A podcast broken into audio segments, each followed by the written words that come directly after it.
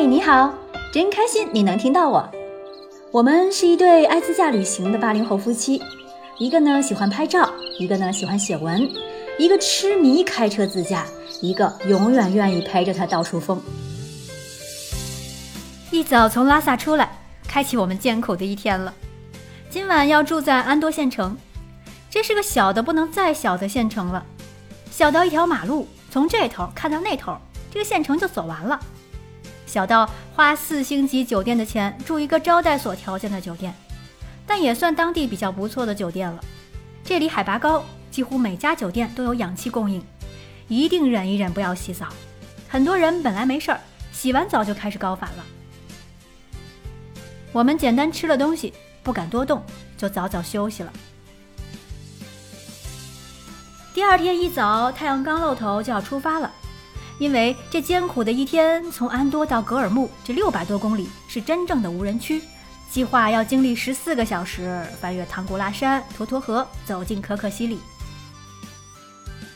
有人在网上说青藏公路一马平川，毫无风险，但这次开下来要郑重提示未来要开这条路的朋友，速度一定不要快，同时眼睛尽量盯着路面，因为路况尽管看上去毫无风险。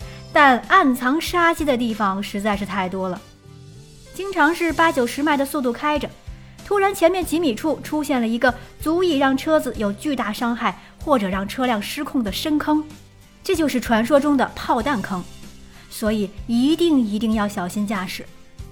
同时还有无法预先判定的不定期修路的路段，尽管路况不如三幺八糟糕，但三幺八上的那些风险是可控的。也是人眼可见的，但青藏公路有太多的危险隐藏在貌似太平的公路上。仔细想想，似乎有点像这个社会的缩影啊。可可西里广阔无边，藏羚羊随时有可能穿过公路，所以要小心开车。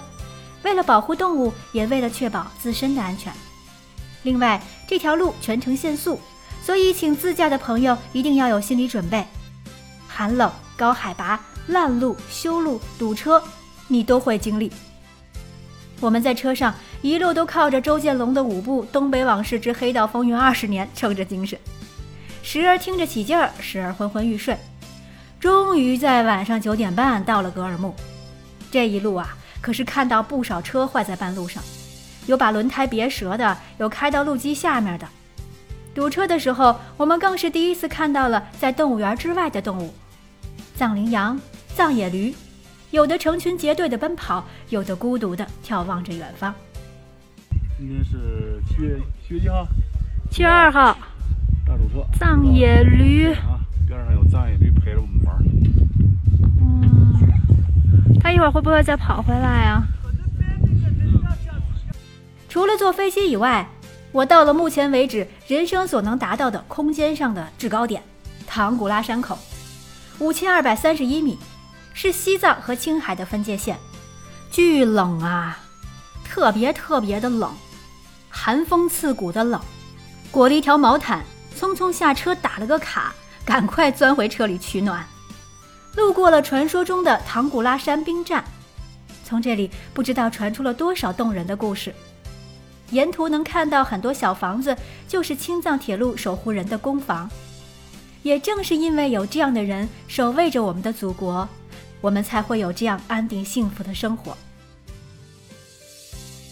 终于到达了格尔木，这边天黑得很晚，餐厅基本上是晚上八点才开始营业，十点钟天才刚刚擦黑，吃了顿硬菜烤羊排，还能有时间遛遛弯儿。当地人的夜生活是相当的健康多彩，一个超大型的开放体育场。很多人在里边跑步、跳舞，热闹非凡。走到这儿，觉得特别的放松，开了一天的车都不觉得累了。按照行程计划，就要进入新疆了，马上就可以做个快乐的吃瓜群众了。对于新疆，有吐槽不满，也有念念不忘。后面几集继续聊。下集预告：荒野美景，水上雅丹。